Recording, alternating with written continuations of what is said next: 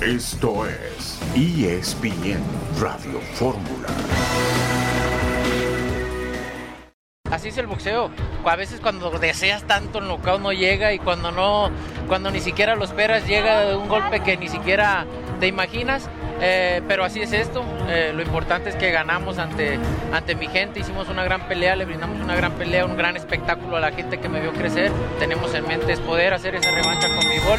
Pero si no, buscar las otras peleas también importantes que hay que hay por ahí en el En 175 la quieres, la revancha. Sí, sí, en los mismos términos, porque eh, obviamente si le gano en, en 168 van a decir que porque bajó, porque bajó de peso que Max llegaba muy rápido en el compuesto, en el compuesto duro y también fue una realidad ¿no? que llevaba un ritmo muy bueno en, el compuesto duro. Salió muy pegado a mí, eh, creo que eso fue lo que nos costó, ¿no? igual y paramos muy temprano también en el primer, en el primer stint, eh, pero en general creo que hoy, hoy Max fue el más rápido y merecía la victoria. Me pone muy contento, eh, sé que eh, ahí está el récord, obviamente, pero no trato de fijarme tanto en eso. Son contextos muy diferentes, ligas muy diferentes. Eh, como lo decía antes, nunca me voy a comparar con Luis García ni con Chicharito, pero lo hago por mí, lo hago por mi familia, sobre todo lo hago por Dios y hoy tengo 22 goles en Europa y espero que sean muchos más. El Canelo Checo y Santiago Jiménez, tres deportistas mexicanos exitosos y ubicados en el comienzo de este programa del lunes 8 de mayo de 2023. Estamos aquí en esta emisión multimedia de ESPN Radio Fórmula. Héctor Huerta, buenas tardes. Hola Beto, ¿qué tal? ¿Cómo estás? Mucho gusto saludarte, igual que a John, un abrazo para ambos. Y bueno, dos de los tres que mencionamos ahorita y que escuchamos, tapatíos, Beto el Canelo y el Checo Pérez. Exactamente. Orgullosamente paisanos de Héctor Huerta. John, buenas tardes.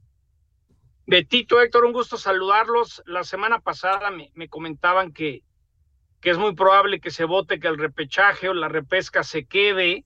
Eh, todo el mundo tendrá una opinión, si es justo o no es justo, pero por ejemplo el Santos Pachuca, yo me divertí mucho.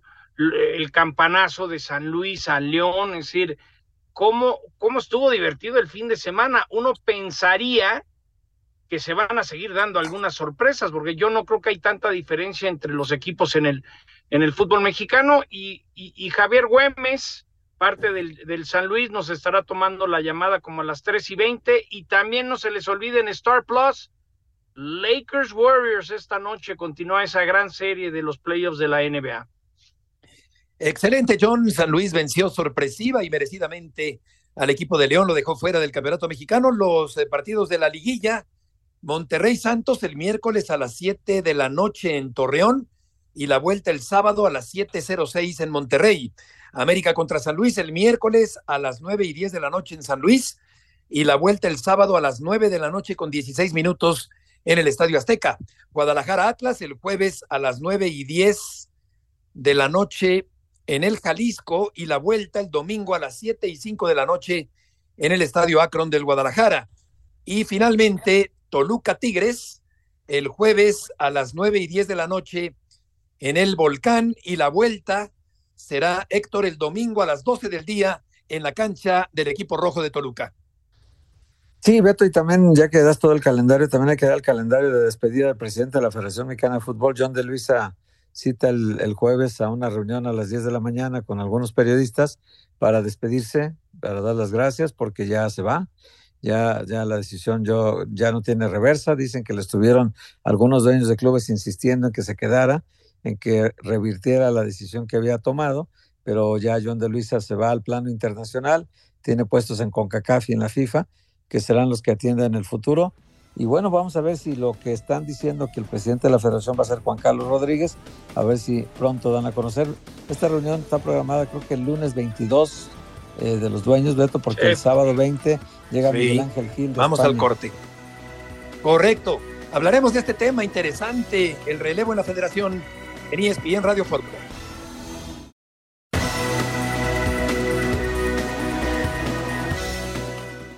Yo creo que aquí la palabra fracaso muchas veces es utilizada porque no alcanzaste el resultado que se esperaba.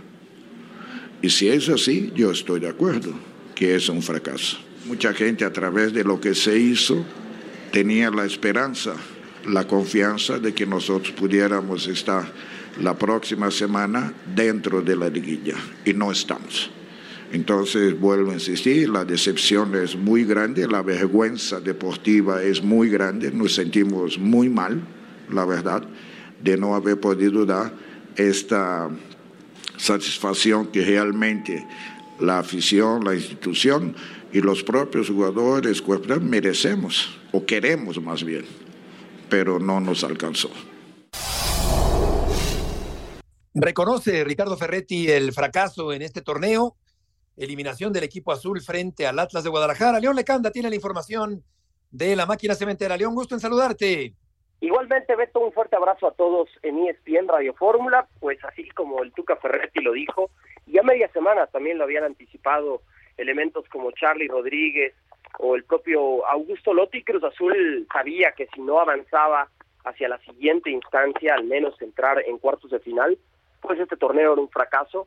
Esto lo que mal comienza, mal termina. Recordemos, no, quizá no el funcionamiento, pero sí la falta de resultados.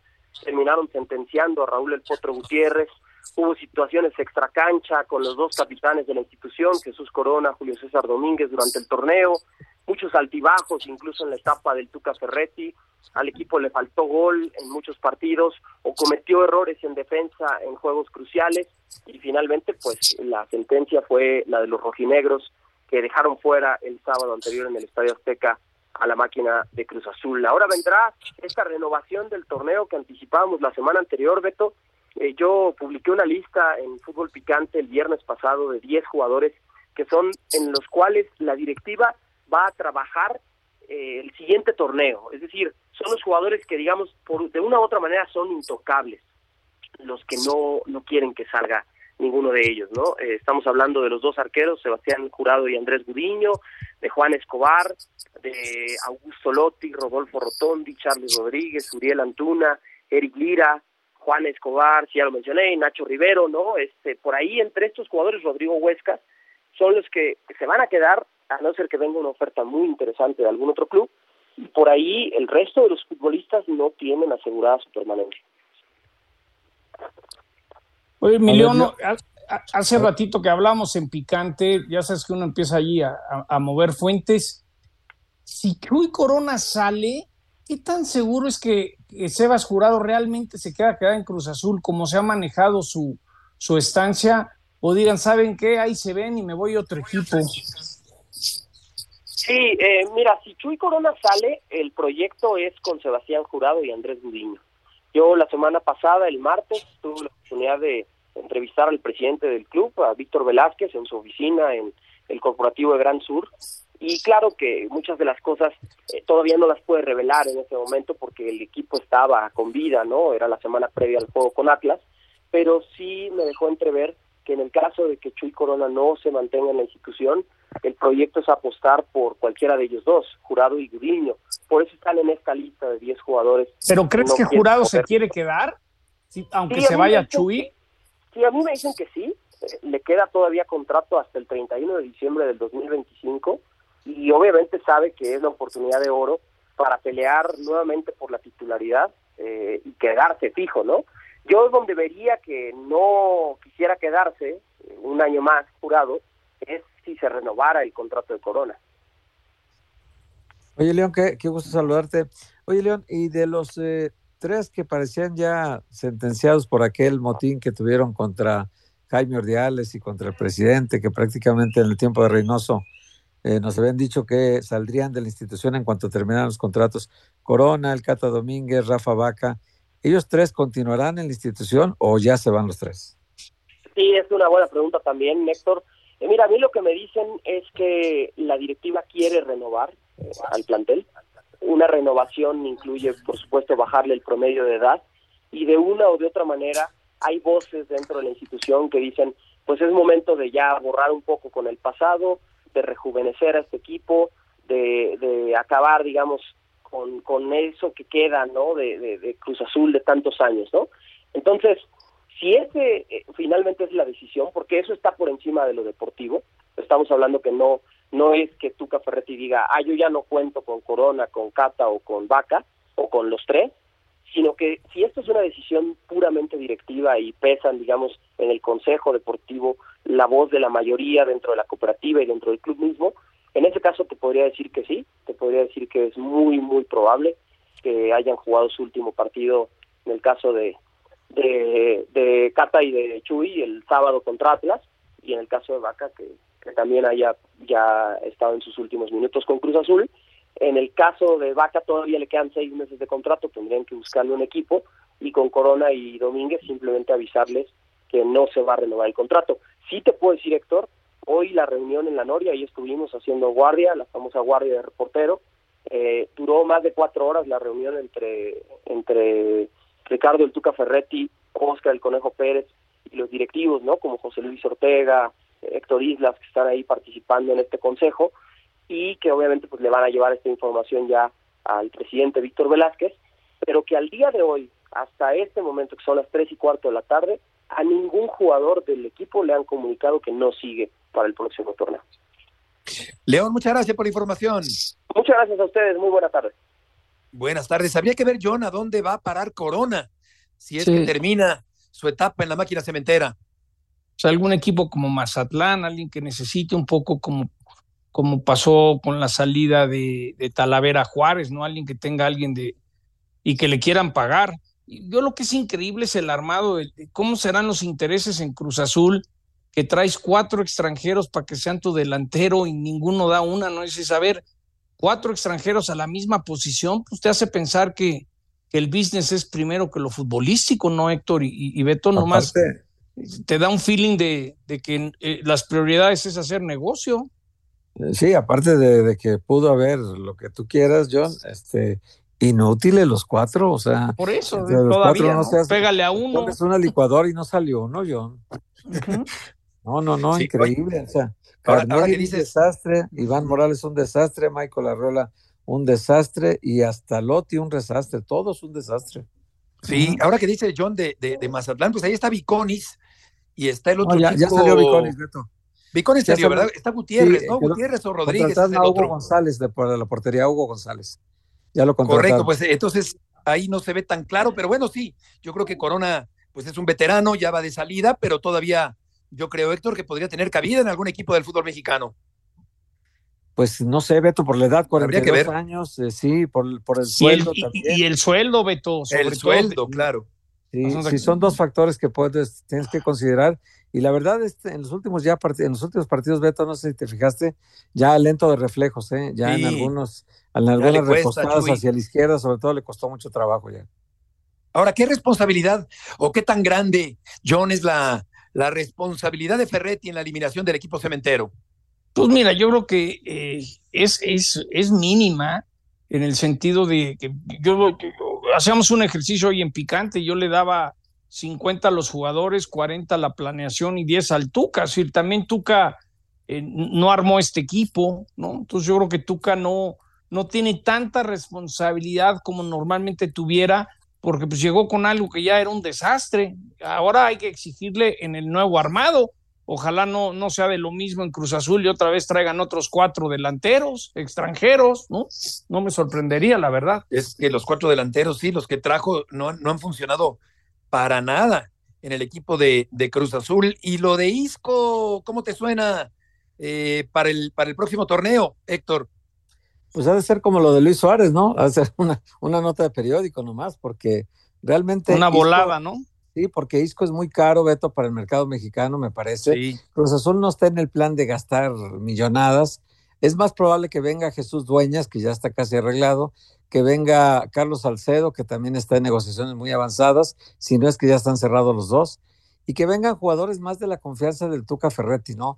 Ocupan un centro delantero sí o sí. O sea, esta es una urgencia máxima para Cruz porque eh, lamentablemente para ellos compraron la carta, eh, se la compró Álvaro Dávila, Iván Morales, que ha sido un desastre el chileno.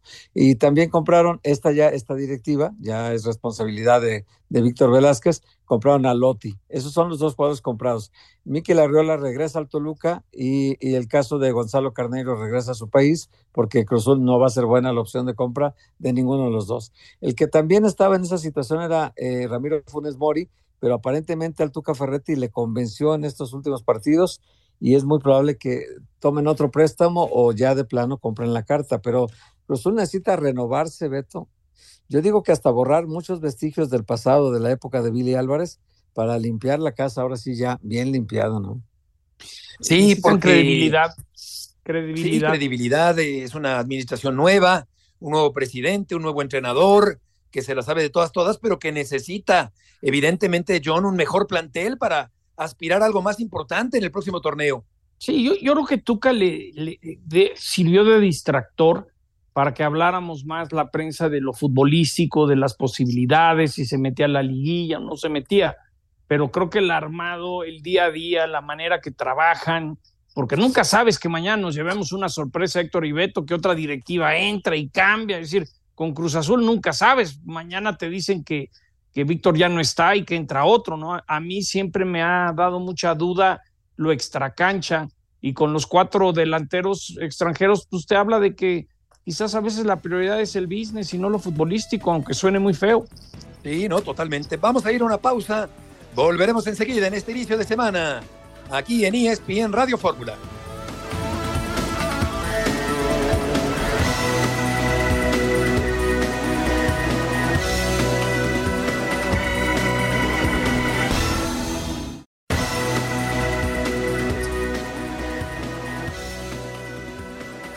Regreso en ESPN Radio Fórmula y vamos contigo, Marcelino Fernández, con tu información. Saludos Heriberto, amigos de ESPN Radio Fórmula. Comienza la semana de liguilla para las Águilas del América con Alejandro Sendejas aún en duda para el partido de ida contra el Atlético de San Luis, pero ya aumentando sus cargas y trabajando más al parejo del resto del plantel, por lo tanto incrementa sus posibilidades de ser tomado en cuenta para el partido de ida. Todavía es duda, pero muy posiblemente realizará el viaje con el resto del equipo para estar integrado al grupo y de esta manera tratar de tenerlo en condiciones para el encuentro de vuelta. Esto se va a definir en las horas previas al primer partido si va de inicio a la banca o mejor lo reservan en caso de que todavía no esté al 100%. Los otros tres futbolistas que América tenía tocados, Jonathan Rodríguez, Federico Viñas y Néstor Araujo, ya trabajan al parejo desde finales de la semana pasada y por lo tanto están disponibles para Fernando El Tan Ortiz. América enfrenta a San Luis en los cuartos de final, miércoles y sábado, los partidos de esta serie. Gracias, Marcelino, por la información. Y en la línea telefónica está Javier Güemes, del equipo de San Luis. Javier, qué gusto saludarte. Héctor Huerta, John Sutcliffe y Heriberto Murrieta. ¿Cómo te va? ¿Qué tal? Buenas tardes a todos por allá. Un gol de excelente factura ayer, con parte interna, con serenidad, excelente definición en este partido frente al equipo de León. Javier, eh, yo vi muy errático, muy perdido a León al final. Eh, ¿Se sorprendió que se desdibujara tanto el contrincante el día de ayer?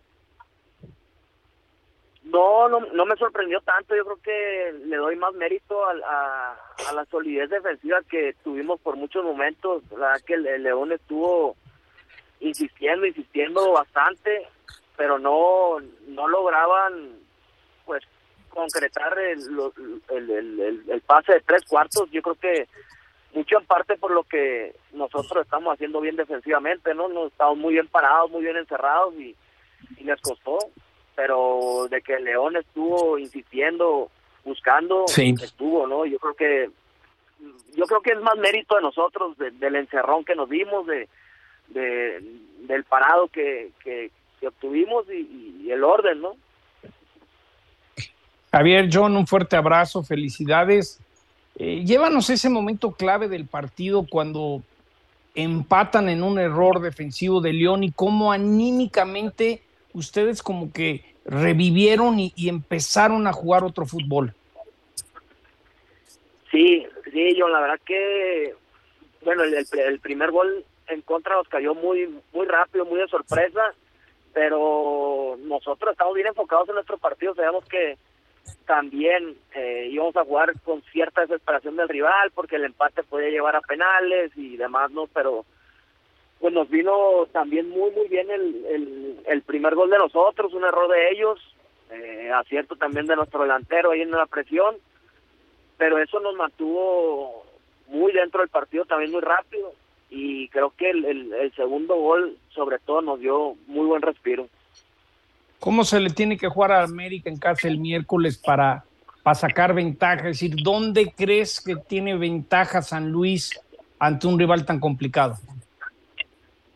Yo creo, yo creo que en lo mismo, ser un equipo muy sólido defensivamente y sobre todo en, las transiciones eh, ofensivas que tengamos, ¿no?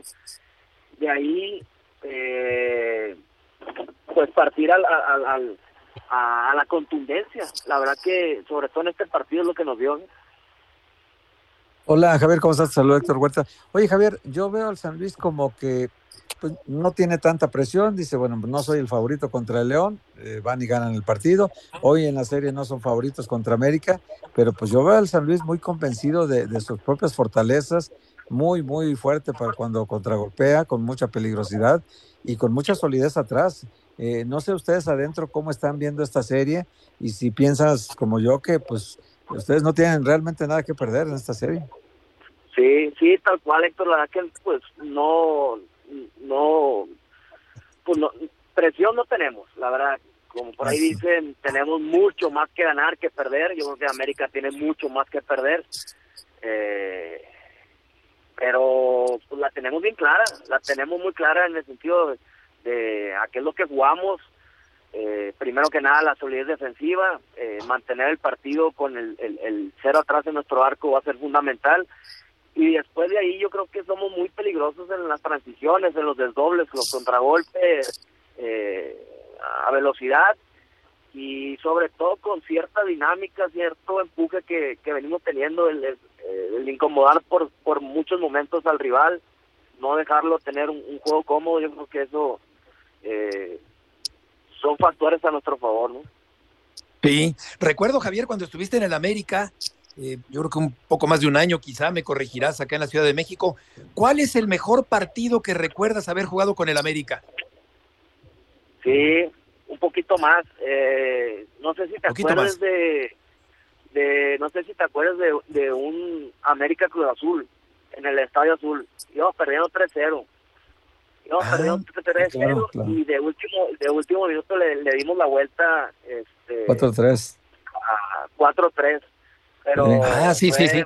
Estaba Tomás Boy de técnico de Cruz Azul. Muy, muy, muy, estaba Tomás Boy, paz descanse. Pero la verdad que en todos lados se vivió muy muy pasional porque en ese entonces Tomás Boy tenía pues el, la manera de festejarnos los goles bailando pues traía traía ese claro, bailecito claro, sí, sí, sí. Y, y, y, y, picaba no picaba entonces eh, no hombre cuando le dimos la vuelta pues me parece que hasta Nacho le bailó no oye oye Javier y te, te quedaste sí, sí, sí. ¿Te, ¿Te, quedaste con una espina clavada en el América o sientes que, que, que tuviste un, un, desempeño como tú esperabas en el conjunto capitalino? Claro, claro que está la, la espina clavada porque no pude eh, no pude tener la participación que hubiera querido. O sea, la verdad que la lesión me, me mermó muchísimo, pero sí, la lesión. veo la otra parte, sí, sobre todo eso, pero veo la otra parte, digo, gracias a Dios, ese tipo de lesión me pasó con un con un club como él, como el América, que le estoy totalmente agradecido en la forma que se portaron conmigo, la atención que me dieron. La verdad, en ese sentido yo estoy muy, muy agradecido. Claro que me quedé con la espinita de, de poder, pues, hacer mucho más, ¿no? Ahí, eh, pero, pues bueno, son, son, son etapas, son momentos y, y, y nada más, ¿no? Oye, Javier, la pregunta más importante para la gente que le gusta el golf, ¿cómo va el handicap? Pues por ahí traemos, John, un 7, un 7 un siete sólido, yo creo. Estás Hemos jugando el campo poco, ahí, pero- la Loma, el Nicklaus, ¿no? Me imagino que vas ahí, ¿no? La loma está muy bonito, pero yo estoy yendo aquí al, al Club Campestre. Eh, Perfecto. eso es un campo también muy, muy bonito. Pues Oye, gracias Javier. por la llamada. Oye, Javier, una, una pregunta. Yo, yo te diría que a lo largo de tu carrera, que le hemos visto todos los presentes, hemos visto toda tu carrera, en realidad tu carrera ha sido muy consistente, Javier. En todos los equipos donde has estado, muy parejo tu rendimiento, siempre con una cuota de, de esfuerzo. En Tijuana. No, en todos los equipos donde has estado, nunca, nunca hay una queja de tu comportamiento, ni fuera ni dentro de la cancha. Y sin embargo, selección nacional siempre como que te ha hecho el fuchi, como que no te, no te han estado convocando en alguna ocasión, de- así como para una verdadera oportunidad en selección. ¿Todavía, todavía le tiras a selección? Gracias, Héctor. Pues la verdad que hemos tratado de, de, de mantenernos en ser un jugador regular, un jugador eh, bastante, pues, consistente. La verdad que eh, a los equipos que vamos tratamos de dar lo mejor de nosotros, eh, con el mayor profesionalismo y pues los resultados, los números eh, lo reflejan porque pues he sido, pues ya vamos para 10 años en primera edición y, Claro. y, y- y la verdad que pues, nos hemos mantenido en esa línea. La verdad que estoy pues muy agradecido con cada uno de los clubes en los que he estado y de selección, pues claro, siempre está la, la, la ilusión de, de poder representar, de poder vestir la, la playera y pues también pasa un poquito por gustos de, de los técnicos, ¿no? Eh, Uno como jugador tiene que entender eso y de ahí en más, pues si, si nos llaman estamos más que dispuestos de, de, de, de poner el corazón, ¿no? Por la selección. Claro, pues eres un excelente profesional. Me, me llamó la atención cómo hasta cerraste los ojos del abrazote que te pegó un compañero después del gol el día de ayer. Javier, muchas gracias por tomar esta llamada. Sí, lo disfrutamos mucho. No, gracias a ustedes. Un fuerte abrazo, saludos a todos. Gran chavo, muy bien. Héctor. Javier Sí, Güemes no, del San Luis chavo. Fíjate que contra Muy el América entregado. en la liguilla. Nomás cuento una anécdota que me contó. Él jugaba golf en, en Culiacán y, y su papá quería que fuera golfista, pero fue cuando empezó la furia de los dorados. Y le dijo, jefe, Ujú. dame chance, lo mío es el fútbol, no el golf. Y bueno, órale, te damos chance. Y, y probó el fútbol y, y es un gran chavo. Yo creo que esa lesión Sí. en el América le costó mucho, pero eh, me llevo muy bien con él y, pues en momentos de presión, en momentos importantes, este, ha cumplido en los equipos que ha Siempre estado. está. Es muy regular, es muy regular y aparte Sí, está sí, muy sí. bien físicamente. Está Sí. muy fuerte.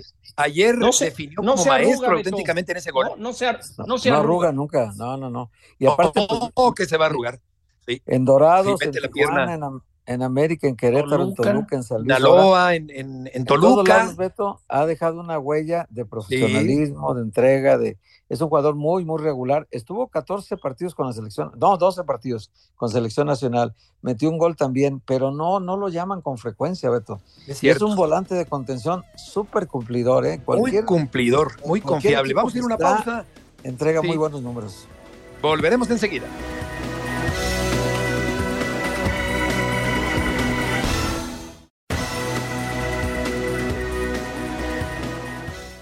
¿Cuál es tu opinión con respecto a esas comparaciones que se hacen entre la MLS y la MX, también de cara a un verano que va a ser muy movido con respecto a esa rivalidad México-Estados Unidos? Que yo creo que, que me encantaría que los países y que la narrativa, no creo que son los países, pero creo que ellos lo están haciendo, que, acepten que, que hay como una hermandad y que para eso de la hermandad es yo aprendo de él y él debería aprender de mí. Así se debería de hacer.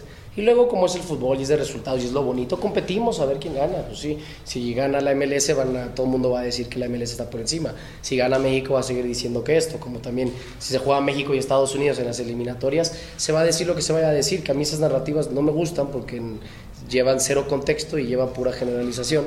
Pero que es que la MLS algo está haciendo muy chingón y la Liga Mexicana lleva por muchos años haciendo algo también muy chingón para mantenerse donde se ha mantenido. Porque yo no creo que la Liga Mexicana haya vaya en declive. La Liga Mexicana yo la veo como un poquito estancada porque tiene que evolucionar. Yo así lo veo. Yo no lo veo que vaya mal. Yo lo veo que se ha mantenido durante muchos años.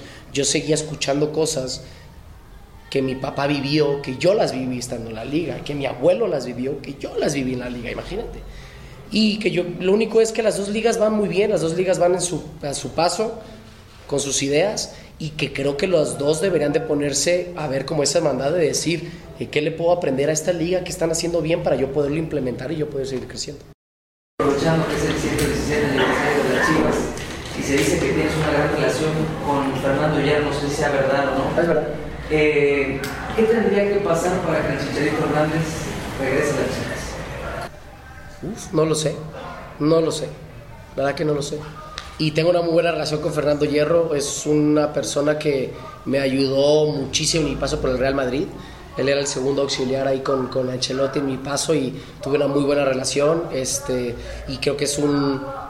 También toda su carrera y todo lo que él ha vivido también va mucho de la mano porque es un, es un ser humano que admiro mucho. Es un gran, un gran este, ser humano. Chicharito Hernández, eh, hablando sobre Fernando Hierro, el actual director deportivo del Guadalajara, también habló sobre Santiago Jiménez y le pidió que se cuidara de la gente que lo rodea. Vamos contigo, César Caballero, gusto en saludarte.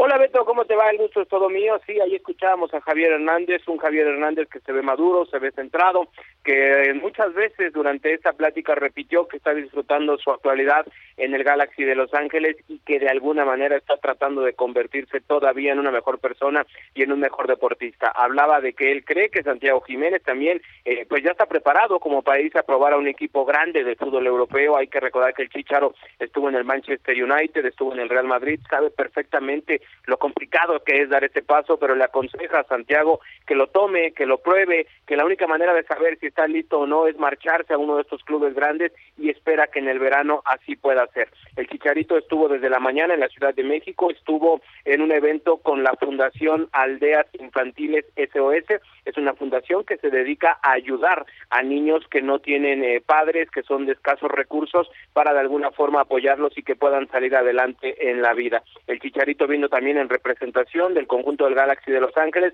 a hacer una fuerte donación económica a esta fundación. Estuvo conviviendo con decenas de chiquitines que se dieron cita al norte de la Ciudad de México, jugó una cascarita de fútbol con ellos, les dio una plática o una charla motivacional muy al estilo del Chicharito que ya sabemos es un tipo estridente, es un tipo efusivo y de alguna manera les hizo ver que eh, estaba ahí para apoyarlos en lo que él pudiera. Vimos un Javier Hernández eh, tranquilo, feliz, que de seguro en este momento ya está de regreso volando hacia los Estados Unidos para seguir con su preparación junto con el Galaxy de Los Ángeles para seguir jugando la fase regular de la Major League Soccer. Sí, dice que no sabe qué tendría que suceder para que regresara eventualmente, que puede ocurrir al equipo de las Chivas Rayadas. Sería buenísimo, César, Beto. muchas gracias por la información. Saludos. Perdón, eh, ¿eras Héctor o John? No, yo, Soy yo, Beto, yo, yo, perdón. yo creo que si lograran, Javier quisiera venir a Guadalajara, yo creo que debe estar muy feliz, cómodo, viviendo con más privacidad en Los Ángeles, pero si Chivas pudiera encontrar la manera de traer a Chicharito, Héctor, tú vives en Guadalajara, sería, Sí. sería un trancazo mediático, ¿no? Yo creo que a, a- a Chivas le hace falta algo así. Lo que pasa es que todas las estrellas mexicanas se las chupa el MLS porque les paga y también les ofrece otro nivel de calidad de vida, ¿eh? Hay que decir eso, ¿eh? Ya la MLS dice, vente para acá, acá no, acá no necesitas seguridad, ni coches blindados, ni todo eso, y el jugador escucha y, y- se da cuenta con la familia que pues, de repente es más cómodo vivir en, en Dallas o en Denver que en la Ciudad de México o en Guadalajara. Sí, eso es lo que yo creo que, que inclinaría la balanza a favor de seguir en Estados Unidos, John, porque pues Chicharito ya tiene alejado de México mucho tiempo y además no se le ven ganas de volver y menos a jugar en la liga. No se le ve, ¿no? Quizá hable después con Hierro o con Amauri y vean la posibilidad de volver, pero para Chivas sería estupendo, ¿no? Porque no hay, no hay centros delanteros que, que puedan resolver el asunto de los goles aquí con ellos y los que tiene son igual que los de Cruz Azul, ¿no? Malos los tres. Entonces, el, el asunto, sí, el asunto que tendría que ver eh, Chicharito es si sería capaz de adaptarse otra vez o readaptarse a la ciudad, porque las condiciones de la ciudad, como las de todo el país, pues no son ni, ni remotamente las mejores, ¿no? Entonces, aunque se viva bien y mucha gente pueda tener una calidad de vida estupenda, pues los márgenes, bien lo dices tú, de inseguridad, de muchas cosas que hay, pues hacen que a veces prefieras estar en Estados Unidos. Por eso él, la apuesta de él es, me parece, seguir en el Galaxy un año más. Este contrato se renovó de manera automática por un año más, pero ahora lo que haga en el torneo es lo que va a determinar si sigue o no sigue en, en el Galaxy o, o en la MLS, ¿no? John, de NFL, ¿qué tienes? Fíjate que ya anunció la liga, mucha gente pregunta eh, cuándo sale el calendario, cuándo voy a saber qué partidos tiene mi equipo de Monday, Sunday. Y el jueves a las 6 de la tarde en ESPN, en NFL Network, se va a dar a conocer el, el calendario. Por primera vez va a haber un partido en día viernes de Black Friday. Los de Amazon dijeron, pues es el día de compras en los Estados Unidos. El día después del Thanksgiving, pues metemos un partido. Eh, y algo bien interesante, por primera vez va a haber flex en Monday Night, es decir, a partir de la fecha 12 de noviembre, si andan mal el partido que tenían programado a principios de diciembre, lo cambian por otro juego, ya no es todo cargado a NBC para el Sunday Night. Y el rumor es que el primer Monday Night Football se está manejando que sería el debut de Aaron Rodgers, los Jets jugando contra los Gigantes de Nueva York, es decir, los dos equipos de MetLife jugando, pero si quieren saber el calendario para que vayan viendo su fantasy y la gente quiere saber dónde y qué día va a jugar su equipo, el jueves a las 6 de la tarde, 8 del este de los Estados Unidos. Ahora sí que en un show de televisión se anunciará el calendario de la National Football League. Tristemente no vendrán a México por dos años. Ojalá el Estadio Azteca ya lo empiecen a arreglar para que ya quede porque la NFL se va a perder el aficionado dos temporadas de no poder venir a la Azteca. Correcto, John. El Canelo ganó en Guadalajara el sábado y David Faitelson nos acompaña el día de hoy. David, qué gusto saludarte aquí con Héctor y con John. ¿Qué te gustó y qué no te gustó del Canelo el fin de semana en Guadalajara? Se, cortó con David. cortó la llamada. Ahora, ahora vamos con, con David. Ya intuyo la respuesta de David Faitelson al leerlo en Twitter con respecto a la actuación del Canelo ante un contrincante muy respetable. No, hombre, eh, fabuloso, Beto Ryder. Fabuloso. No, fabuloso Ryder, aguantó más de lo imaginado. Sí, no, no, eh, no. Un gran fondo físico, un gran amor propio, un gran pundonor del peleador inglés frente al Canelo Álvarez el fin de semana, compañeros allá en el Akron, que registró un entradón tumultuoso allá en Guadalajara, John. Sí, pues hay que recordar, y creo que esa imagen del Canelo Héctor con su abuelita y, que le da la bendición antes y después de la pelea, yo creo que, mira, Beto, tú y yo hemos conocido al Canelo extracancha, es buen chavo, de buen corazón, buen humano, ¿no? Creo que toda esa parte familiar, la abuelita, el sacrificar en lo económico por venir a Guadalajara, yo... Ya está David. Yo le tengo su cariño al Canelo, aunque a veces sí me gustaría verlo con mejores rivales, ¿no? A ver, David, te preguntaba, gusto en saludarte, ¿qué te gustó y qué no te gustó del Canelo allá en Guadalajara? Hola, Heriberto, casi casi me hace llorar John, ¿eh? Si sigue. ahí viene el trancazo. Yo, yo, yo, hablo en la parte emotiva del Canelo y ahí, ahí viene la, la Ahí viene el trancazo. Por Dios, hablemos de boxeo, Heriberto, y ahí es donde le faltó a otra vez a Saúl el Canelo Álvarez. Le faltaron recursos, le faltaron condiciones en momentos donde él tenía que haber eh, noqueado al, al boxeador eh, inglés John Ryder. Realmente a mí me desfraudó la actuación del Canelo y creo que ha sido otra más. Las últimas tres salidas han sido no muy positivas. Eh, tanto mm, la pelea con Vivol, donde fue prácticamente apabullado en 175, existía ahí la duda de que había subido de peso, pero después fue a enfrentar en la en la saga, en la tercera pelea a Gennady Golovkin y tampoco demostró. Y el sábado en Guadalajara, la realidad es que la gente esperaba un knockout, pero más allá de esperar un knockout, yo vi a un Canelo lento, vi a un Canelo falto de fondo físico, vi a un Canelo falto de recursos técnicos cuando tenía que encontrar la llave para prácticamente tirar al boxeador inglés en el y acabar con la pelea en el quinto round. Eh, hay que obviamente reconocer al inglés que soportó cualquier cantidad de golpes, pero me parece a mí que otra vez, otra vez nos fuimos de la arena con demasiadas dudas sobre Saúl Álvarez. Hola David, ¿cómo estás? Te saludo con mucho gusto. Yo, yo te quería comentar eso. Estuve viendo la pelea y yo noté que, que del round 9 al 12 el Canelo se bofió, pues, o sea, no tenía ya esa fortaleza física, ese fondo. Tan es así que, bueno, en la puntuación de ESPN, que estaba viendo por ESPN, el Canelo el último round lo perdió inclusive. Y Raiden pues soportó mucho castigo, fue dos veces a la lona, pero, pero también le pegó buenos golpes al Canelo. Eh, no, no digo que haya salido maltratado el Canelo, porque en realidad su rostro no tenía muchos golpes, había más castigo en Ryder, pero, pero sí creo que la gente esperaba como el knockout, como que estaba el estadio diseñado para un knockout espectacular. No sucedió. De acuerdo, Héctor, ¿cómo estás? Te saludo con mucho gusto.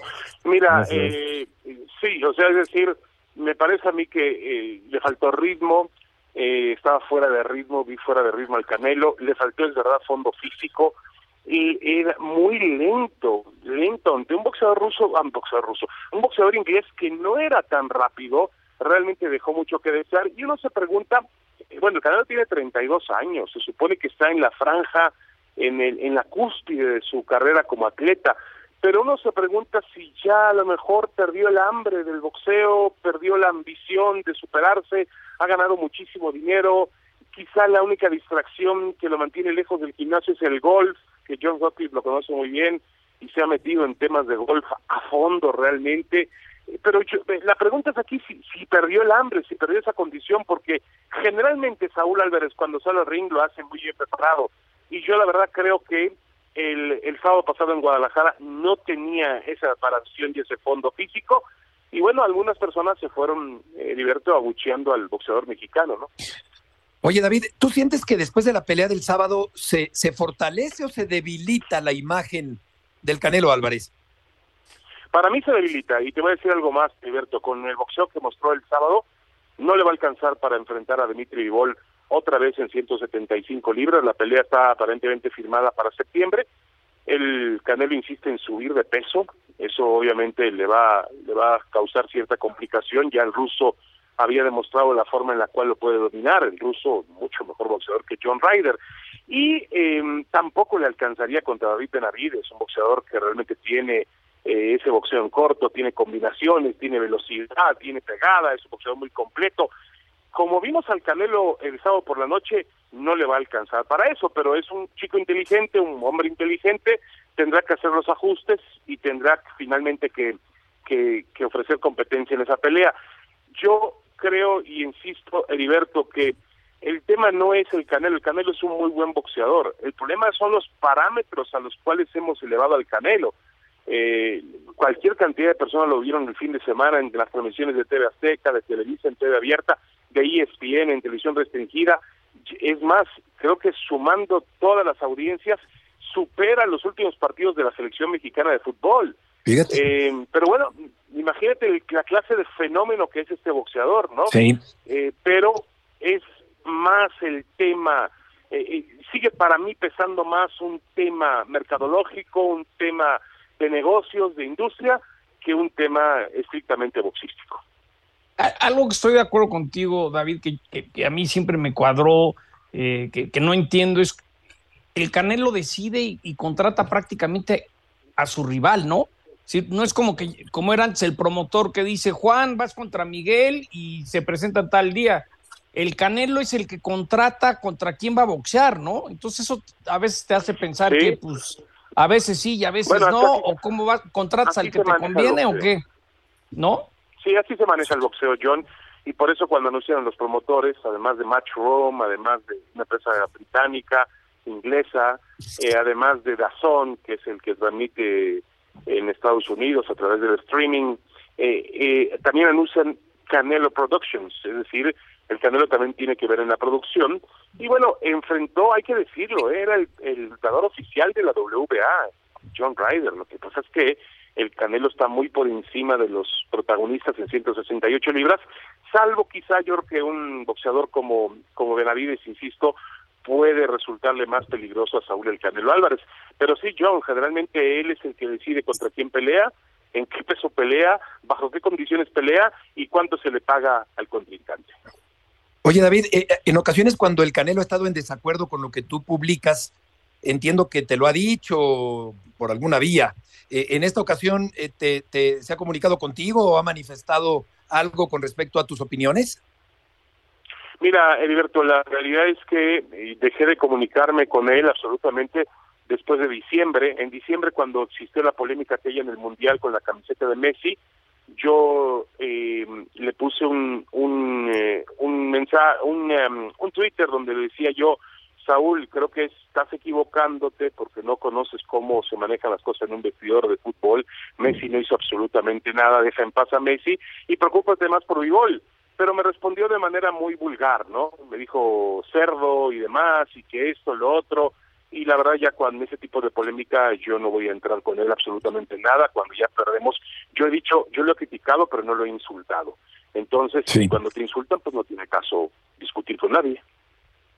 Sí, sí, eh, y además no es personal, o sea, tú, tú haces, emites opiniones periodísticas. pero, pero, pero, no, no, no, pero a ver, el, el, el, por ahí que escuché de John Sutcliffe, me parece, a ver, eh, yo no soy yo, también hay, hay gente que él es un boxeador que divide la tribuna, aceptémoslo. Sí, Tiene, tiene sus seguidores y tiene sus detractores. Chávez no tenía detractores. Eh, estoy de acuerdo que todo el mundo iba con Chávez y Chávez no, no, no era capaz de dividir la tribuna. Ahora, David, tenemos que despedir. perdona, perdona interrumpirte. todavía. Saludos. Sí, es, un personaje polémico. Al dividir suma, claro. Gracias, David, por, tus aportaciones el día de hoy. Saludos. Buenas noches. Un abrazo, David Faitelson. Gracias, eh, Héctor, John. Buenas tardes. Que les vaya muy bien. Hasta mañana. Gracias, Beto. Un abrazo a todos. Igualmente. Buenas tardes. Igualmente.